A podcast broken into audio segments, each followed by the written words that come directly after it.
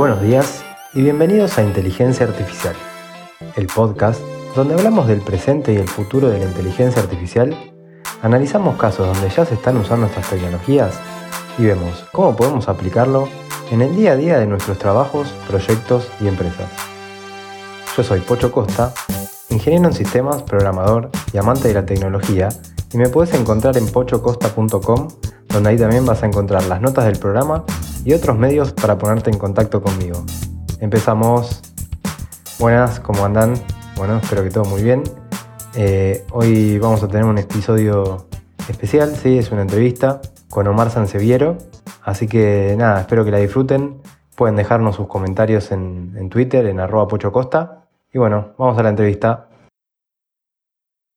Bueno, hoy vamos a tener un invitado muy especial. Sí, eh, vamos a tener una entrevista con Omar Sanseviero. Así que, Omar, muchísimas, pero muchísimas gracias por haberte sumado, por, por este espacio que nos estás brindando para que, para que podamos conversar. Así que nada, te doy la bienvenida. ¿Cómo estás, Omar? Hola, ¿qué tal? Eh, Todo bien, muchas gracias y muchas gracias a ti por, por la invitación. Bueno, genial. Para empezar, nada, te iba a preguntar, o te, te iba a decir si, si podías decirnos quién sos y a qué te dedicas, como para empezar a, introducir de lo que vamos a estar hablando. Claro, eh, bueno, pues mi nombre es Omar Sanseviero, eh, soy de Perú, pero actualmente eh, vivo en Suiza. Eh, trabajo como ingeniero de Machine Learning en una compañía que se llama Hugging Face, es una startup que ya tiene unos cuantos años que se dedica originalmente a procesamiento de lenguaje natural, pero bueno, es una, una, compañía de inteligencia artificial y trabajo ahí desde hace más o menos ocho meses. Eh, en un rato les contamos un poco más de, de qué hace la compañía, pero, pero bueno, a eso me dedico. Genial. Y, digamos, si pudieras comentar cómo es que llegaste hasta ahí, digamos, cómo es tu, tu background, qué, qué estudiaste, o sea, empezaste, o sea, creciste en Perú y estudiaste ahí, no sé, ¿cómo- ¿qué nos puedes contar de tu, poquito de tu historia? Claro, eh, pues yo estudié eh, ingeniería de software, eh, computación. eh, ca- creo que cada país es diferente. En algunos países es ingeniería en informática, en otros países es ingeniería en sistemas. eh, entonces creo que es más o menos lo mismo. Eh, la estudié en México, de hecho, no en Perú. Eh, yo crecí eh, la mitad de mi infancia en, en Perú la otra mitad en México y hay un, un periodo corto en Panamá. eh, pero bueno, yo estudié la preparatoria y es el bachiller y bueno, y, y la carrera en, en México. Eh, ahí estudié y de hecho eh, durante un par de veranos eh, estuve como becario, como intern en Google. Eh, estuve en Google en, Seattle eh, como ingeniero de software en, Google Cloud y estuve también unos meses en Google Assistant en, California, en Mountain View. Cuando estuve ya terminando la carrera, pues hice el proceso para convertirme de, intern, de becario a full time, es decir, a alguien que trabaja de tiempo completo en Google. Y bueno, pues ahí entré, eh, ahí entré a trabajar en Google. De hecho, por eso eh, me mudé a Suiza. De hecho, aquí en, en Suiza tienen la oficina más grande de ingeniería fuera de Estados Unidos. Son unas 4.000 personas más o menos. Tiene gente de, de Google AI, que es pues un centro de investigación de inteligencia artificial eh, muy importante, gente de Assistant, gente de Google Cloud y de otras partes de la compañía. Y bueno, estuve trabajando ahí como ingeniero de software por casi dos años, eh, un poquito menos. Eh, estuve trabajando en Google Assistant y un tiempo también en TensorFlow Graphics. Eh, TensorFlow, si no lo conocen, es una plataforma, es un, perdón, una biblioteca para Machine Learning. Ha crecido a ser un poco más una biblioteca, es un ecosistema de diferentes bibliotecas y en la que yo trabajé part- parte de mi tiempo se llama TensorFlow Graphics. TensorFlow Graphics es para aplicar eh, inteligencia artificial, machine learning, en información de 3D. Eh, información de 3D es como, si imag- si se imaginan un videojuego, los datos no son imágenes, son como escenas en 3D, o si se imaginan realidad virtual, eh, son como mundos en 3D, no son imágenes planas, ¿no? Entonces es como poder aplicar técnicas de machine learning en este tipo de datos. Y bueno, pues estuve trabajando tanto en Google Assistant y luego en TensorFlow Graphics. Y, y bueno, desde este año, desde mayo, me uní a trabajar eh, en, en Hugging Face. Entonces, esta ha sido como mi, mi trayectoria, así como en un nivel muy alto, pero no sé si te gustaría ahondar un poco más en alguna de esas etapas. Sí, no, o sea, te iba a preguntar un poco por curiosidad en qué universidad en México habías estudiado y también cómo fue que, digamos, eh, te empezaste a meter en, inteligencia artificial, digamos, porque tal vez en la carrera de ingeniería en sistemas, al menos donde yo la estudié, eh, es como bastante amplia y abarca muchas cuestiones. ¿En qué momento te, picó el bichito y, cómo fue que, estudiaste los temas relacionados con inteligencia artificial? Porque también es que con lo que uno ve en la universidad solo no, alcanza, ¿no? sí, no, definitivamente creo que casi todo lo que aprendí de inteligencia artificial y de machine learning eh, fue autodidacta, no fue autodidacta y ya más adelante tomando cursos en línea, pero no fue a través de la universidad, no fue a través de estudios formales en mi universidad. Eh, lo que se aprendió en la universidad fue como muchos conocimientos de pues, ingeniería. Eh, estudié en una universidad que de Monterrey, eh, pero la verdad no diría que la universidad en la que estudié tuvo mucha relevancia en mi trayectoria. lo único que sí creo que es como importante para poder trabajar en este tipo de compañías es como mejorar el inglés, que creo que es como una de las, uno de los problemas más comunes de la gente en Latinoamérica cuando está aplicando o que le gustaría aplicar a estas compañías es que no tienen eh, muy desarrollado el inglés. Entonces creo que es como una de las áreas en las cuales más se puede mejorar. Eh, ¿Y cómo fue mi experiencia? Pues eh, realmente fue porque estuve estudiando un semestre en Estados Unidos. estuve un semestre en UC Berkeley, no sé si la conoces. Sí, sí, sí. Sí, estuve pues ahí un, un semestre estudiando de, de intercambio, digamos. Y ahí tuve una clase que era como de, de Data Science, súper introductoria, eh, no era así una clase muy avanzada, eh, pero como que me di cuenta en esos meses de que había mucha gente en Estados Unidos como metiéndose más a fondo en aplicaciones de Machine Learning, era cuando, esto era, creo que 2016, 2016, 2016, sí, 2016, eh, que era pues cuando estaba cada vez viendo como más uso de Deep Learning en industria, había mucha gente haciendo eso, pero no había nadie en México eh, trabajando, bueno, había muy poca gente trabajando en el, en el, área. Las compañías o grupos de investigación que estaban usando eh, Machine Learning solían estar utilizando técnicas, eh, no, bueno, técnicas un poco más tradicionales, digamos, pero como que no había casi nadie utilizando técnicas de Deep Learning, por ejemplo. había alguna que otra comunidad que todavía existen de México que estaban haciendo como talleres y cursos, pero sentíamos que había una gran falta y necesidad de más contenido en español, dar más visibilidad a la gente que estaba haciendo cosas eh, y que sabían hablar español, ¿no? Eh, entonces, eh, mi pareja, que en ese entonces estaba haciendo su tesis de aplicación de, de, procesamiento de lenguaje natural para entrenar un tipo de red neuronal que se llama redes neuronales recurrentes para chatbots, también estaba sintiendo que no había como nada de contenido en español, no había tanto conocimiento compartido en las comunidades en español. Entonces, eh, los dos creamos una comunidad que se llama AI Learners. Eh, a través de esa comunidad, cada mes estábamos juntando un grupo de gente, era gratuito, era abierto, era un, era un meetup. Estuvimos dando como charlas, invitando a gente de la industria.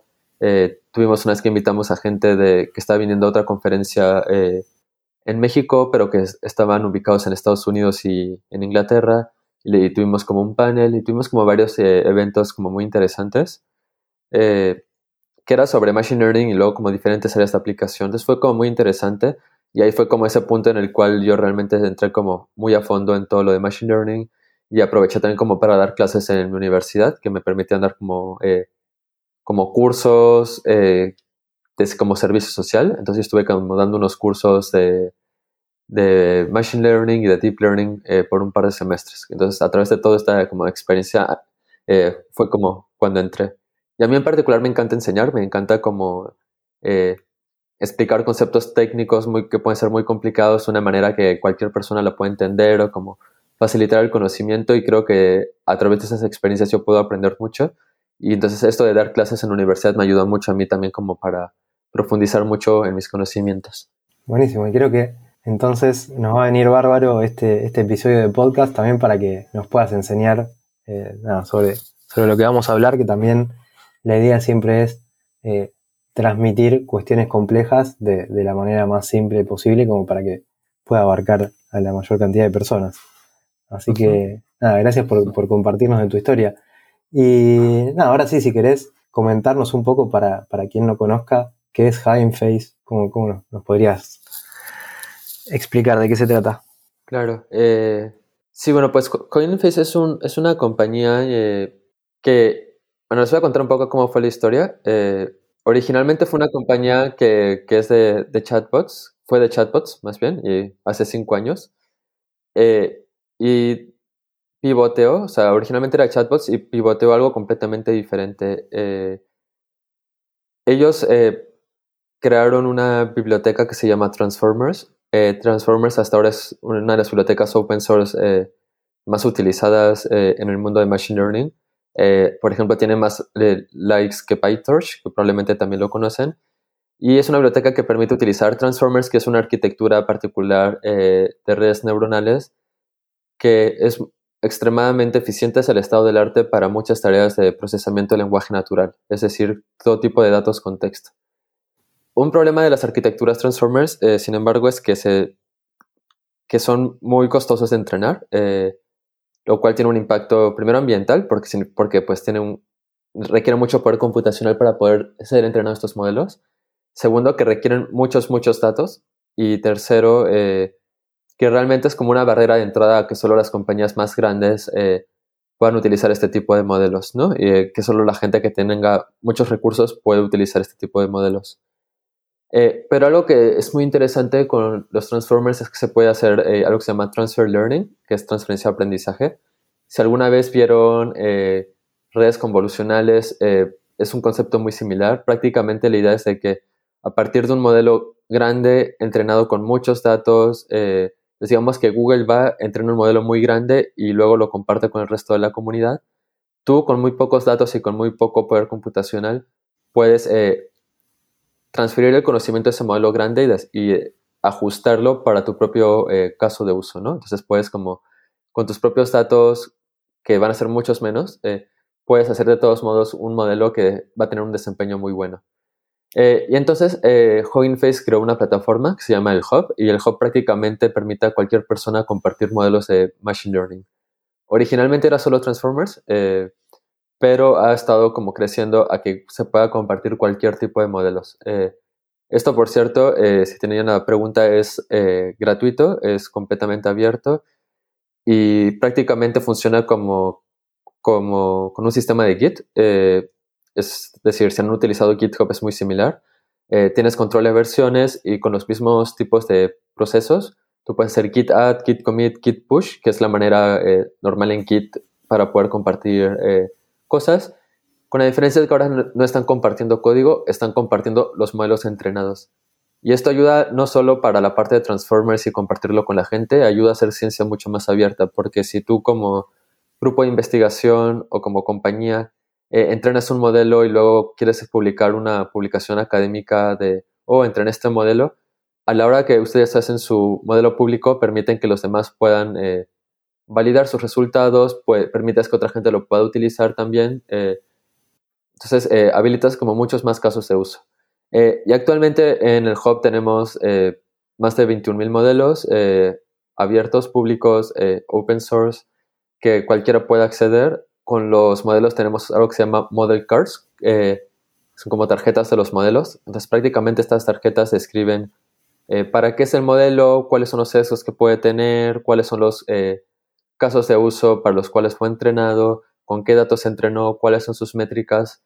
Y todo esto permite hacer las cosas como mucho más reproducibles.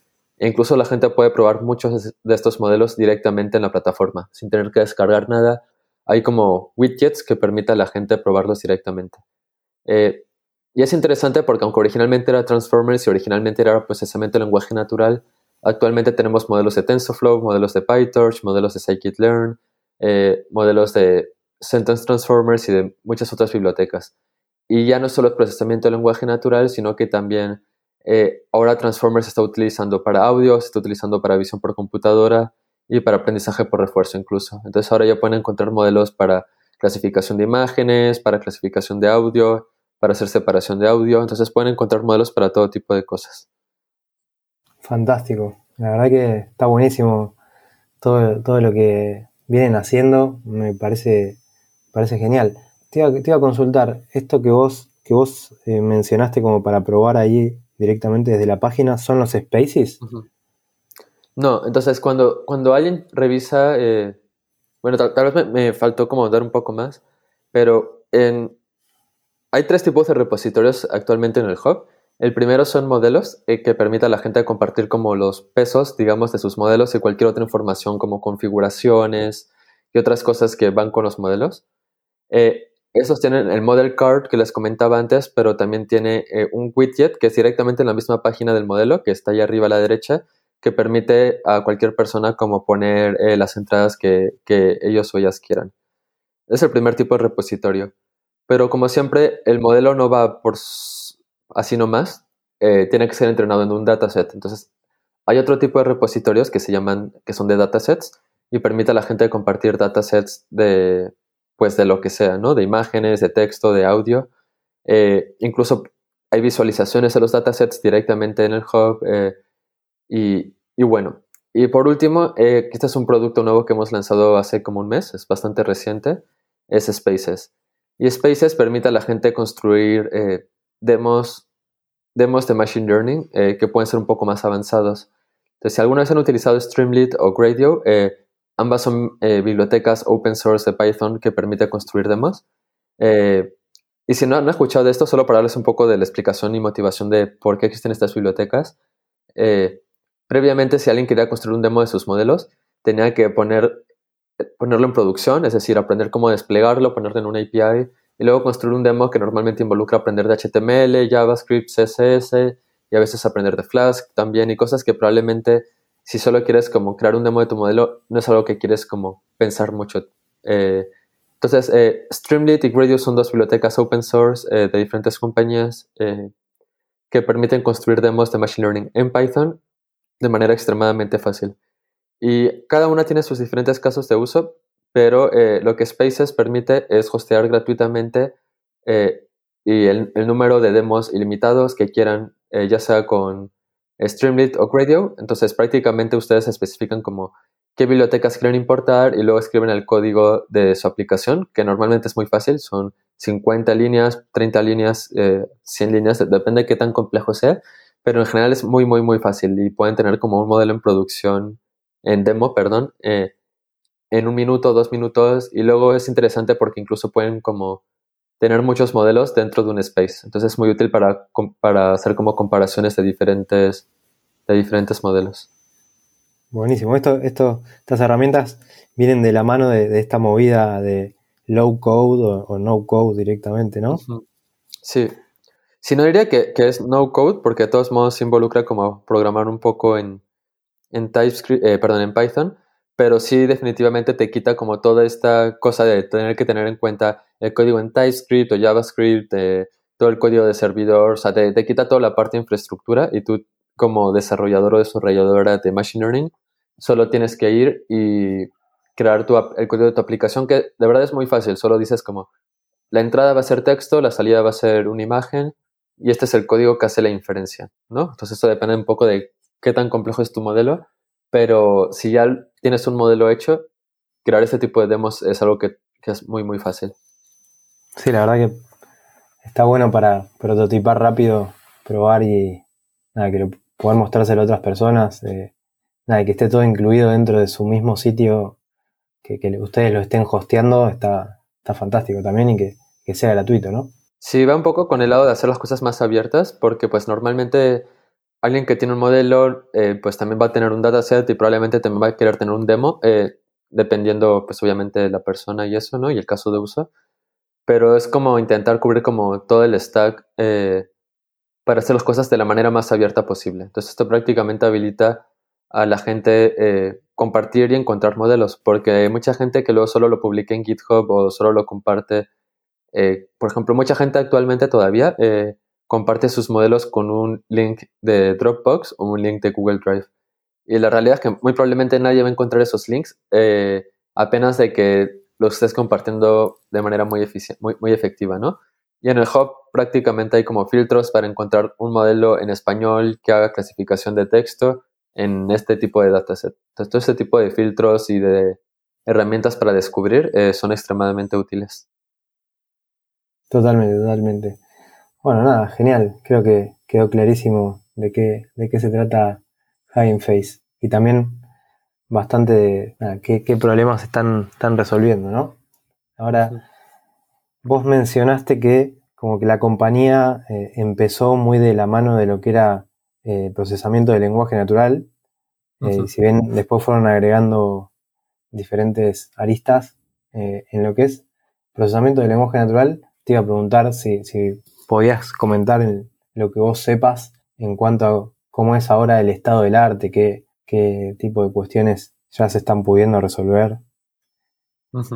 y, también eso cómo se relaciona con el idioma en el que quieras trabajar, ¿no? Sí, son buenas preguntas. Eh, como les comentaba antes, eh, Transformers en particular ha sido como esta arquitectura que hasta, hasta ahora es el estado del arte eh, en muchas áreas de procesamiento del lenguaje natural. Y solo para idea de qué tipo de tareas se resuelven, las más básicas como clasificación de texto, que es pues dado un texto saber si no sé, el sentimiento es positivo o negativo. Pero hay muchas otras cosas que se pueden resolver. Por ejemplo, eh, si han visto alguna vez los modelos de GPT, que es un tipo de transformer, esos son para generar texto, ¿no? Eh, y uno que es súper interesante es para responder preguntas. Entonces eso es, eh, tú das una pregunta eh, y un contexto y prácticamente va a saber extraer la respuesta eh, de, esa pregunta a partir del contexto. Entonces hay como un tipo de tarea muy interesante. Y otra que se llama eh, Zero Shot Classification. cuando ustedes entran en un modelo de clasificación de texto, normalmente pues ustedes entran en el modelo especificando cuáles, cuáles son las clases, ¿no? Como positivo y negativo, o feliz, enojado, triste, ¿no? En el caso de Zero Shot Classification, recién a la hora de hacer inferencia, o sea, el modelo ya fue entrenado y cuando ustedes ya están haciendo la llamada del modelo, eh, recién ahí ustedes especifican qué clases quieren. Entonces eso da como muchísima flexibilidad. Les digamos que ustedes ponen un artículo de una noticia y quieren saber como cuáles son los temas, pueden ahí ustedes con ese mismo modelo poner como, no sé, política, eh, clima y, no sé, deportes. O pueden poner como positivo y negativo. Entonces les da como flexibilidad a ustedes mismos elegir qué clases quieren eh, y luego se ha habido como mucha innovación en las arquitecturas, como diferentes arquitecturas. Eh, no me quiero meter mucho en eso, eh, pero hay como diferentes cosas ocurriendo. Y en el lado de, español eh, hay de hecho una comunidad muy interesante que se llama NLP en español. es una comunidad que surgió a partir de un evento de, que tuvimos en Hugging Face hace, unos cuantos meses, creo que fue desde marzo más o menos.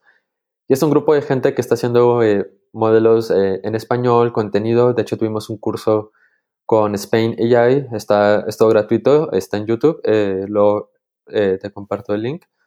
Pero es una comunidad que está entrenando modelos muy interesantes. Y de hecho, si van a ustedes al hub, van a encontrar modelos como Bertin.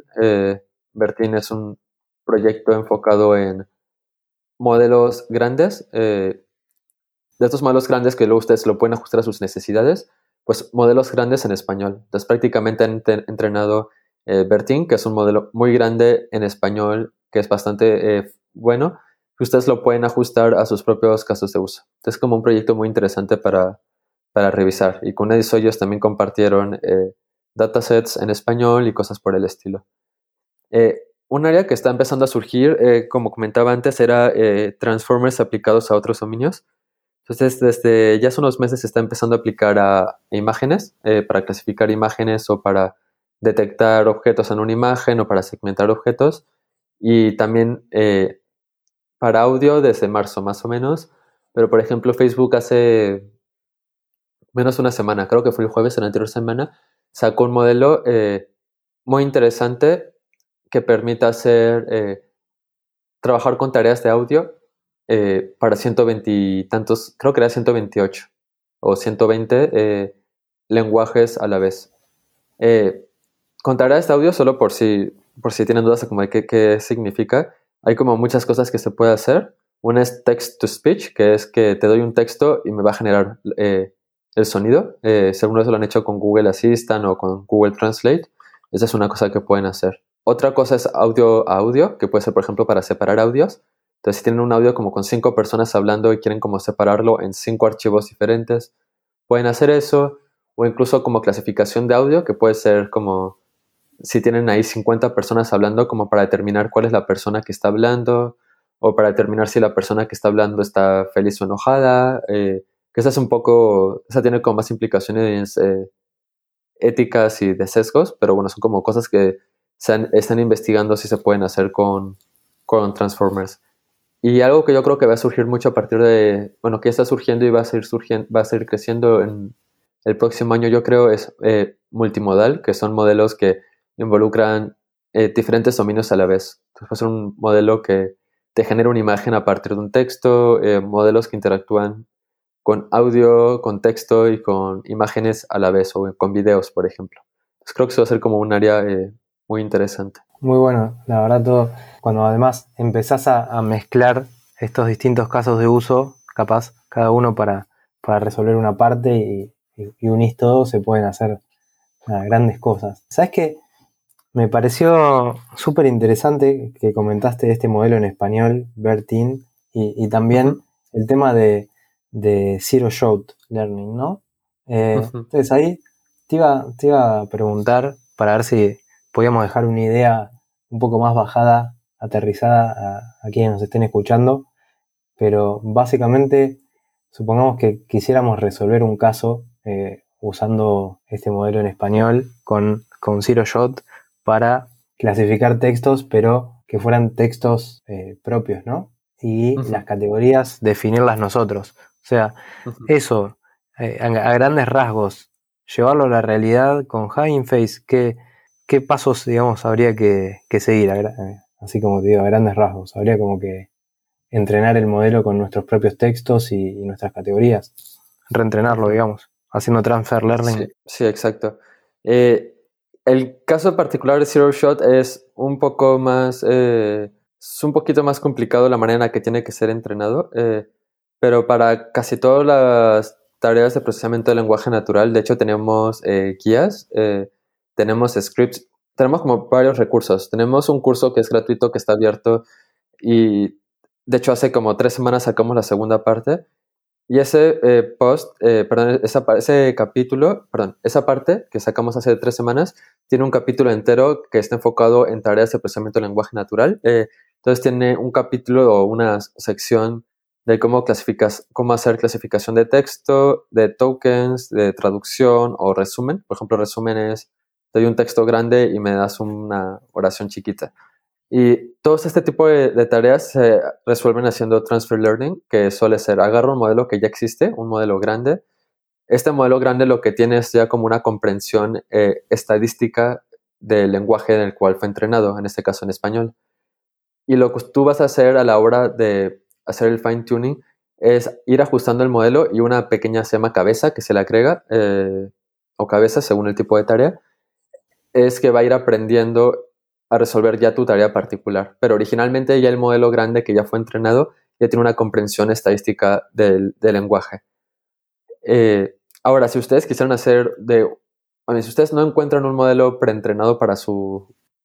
Perdón, para su lenguaje, eh, que puede pasar si ustedes están intentando trabajar con un lenguaje de muy pocos recursos, digamos eh, quechua o náhuatl, por ejemplo, eh, ese tipo de modelos tal vez no se va a desempeñar tan bien. Lo más seguro es que no se va a desempeñar también porque suelen requerir muchísimos datos. Aún así, eh, ustedes pueden decidir entrenar, eh, preentrenar, así es como se llama, un modelo desde cero, que va a ser un modelo que va a aprender como esta, va a tener esta como comprensión estadística del lenguaje y luego lo pueden ajustar a sus diferentes casos de uso. Y en el curso pues tenemos una sección para cada una de estas tareas, pero si prefieren ya como tener el script de frente en el repositorio en GitHub, eh, tenemos scripts y creo que también cuadernos de Colab que explican cómo hacer cada una de estas tareas. Entonces tenemos ahí como una carpeta de ejemplos y tenemos eh, ejemplos en PyTorch y en TensorFlow porque eh, hay soporte para ambas, para ambas bibliotecas. y bueno, ahí hay como ejemplos de todo este tipo de tareas. Buenísimo, bueno, genial. Después te voy a pedir, si querés, compartirme esos links, así los dejamos, porque siempre hay un montón de, personas interesadas en aprender y, creo que está buenísimo. Y me, llamó la atención este, este Zero Shot, porque es como bastante flexible poder adaptar un modelo a, tu necesidad de, salida. es, un, tipo de modelo como... Exacto, es como un modelo, en particular este de Zero Shot Learning, es un modelo eh, muy poderoso, eh, funciona mejor de lo que, de lo que esperarías. Eh, y sí, es, es, un modelo interesante. De hecho, aquí de una búsqueda rápida, porque como te decía antes, existen filtros. Yo puedo buscar aquí Zero Shot Classification en español y encuentro ya que existen tres modelos para esto. Entonces, eh, pues bueno, luego te comparto, te comparto los links. Buenísimo, buenísimo, bueno, genial. Bien, eh, yo creo que, nada, hablamos bastante, eh, me encantó todo lo que nos comentaste. No sé si, hay alguna cosa, una cuestión más que quieras agregar. sí, yo creo que para, la gente que le interese como entrar un poco en estos campos, gran parte de los recursos la mayoría de los recursos tristemente están en inglés, entonces como les comentaba antes, creo que ir mejorando el inglés es algo que no lo tienen muy desarrollado como una habilidad muy buena. Eh, hay muy buen contenido gratuito, no es necesario que tomen un curso así carísimo para aprender de esto. Eh, como les comentaba antes, el curso de Hugging Face es gratuito, eh, pero también hay como muchos otros cursos y hay comunidades. Tenemos un grupo de Discord, por ejemplo, con grupos de estudio. Entonces hay como muchas opciones abiertas para la comunidad, para quien sea, si es algo que les interesa aprender más.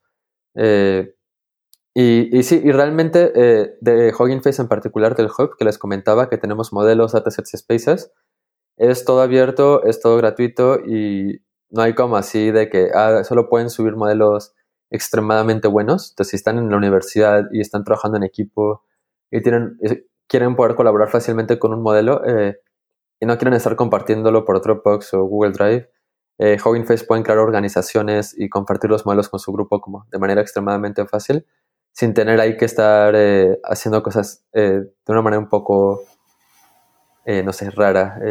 y además es útil porque aunque ustedes piensen que tal vez no, no le va a interesar a nadie más, nunca saben cuando alguien más está buscando un modelo que resuelve lo mismo que ustedes resolvieron y también les sirve para crear un poco de portafolio porque por ejemplo, con Spaces, que son demos muy interactivos y que no necesitan saber nada de Machine Learning para utilizarlos, puede ser como muy interesante para tenerlo en sus portafolios o en sus currículums. Muy buena idea, ¿eh? Buenísimo, me encantó. Eh, y Omar, nada, si, si alguien quisiera ponerse en contacto con vos por algún tema, ¿dónde te pueden encontrar? sí, yo estoy especialmente activo en Twitter. mi, mi tag es Osanseviero, pero si buscan Omar Sanseviero, ahí les sale. Eh, y ahí es donde normalmente respondo más rápido que cualquier otra plataforma. Ahí suelo estar compartiendo muchos eh, recursos y cosas interesantes de Machine Learning, por si a alguien le, interesa. doy fe de ello. buenísimo. Bueno, genial entonces. Nuevamente, muchísimas gracias eh, por haberte sumado. La verdad que valiosísimo todo lo que nos comentaste. Creo que la gente va a estar contenta de, escuchar este, este episodio. Eh, y bueno, quedan las puertas abiertas para cuando quieras venir de nuevo a conversar, lo podamos hacer. Sí, no, muchísimas gracias a ti por, por la invitación, estuvo súper interesante. Bueno, muchas gracias Omar, adiós. Y bueno, así llegamos hasta el final del episodio de hoy. Espero que lo hayan disfrutado tanto como yo. Y como saben, eh, pueden suscribirse al podcast en las distintas plataformas de podcast, dejar alguna reseña eh, de 5 estrellas, algún comentario, que eso siempre ayuda a que el podcast pueda ser descubierto por más personas. Y nos seguimos escuchando en el próximo episodio, donde seguiremos hablando de este hermoso mundo de la inteligencia artificial.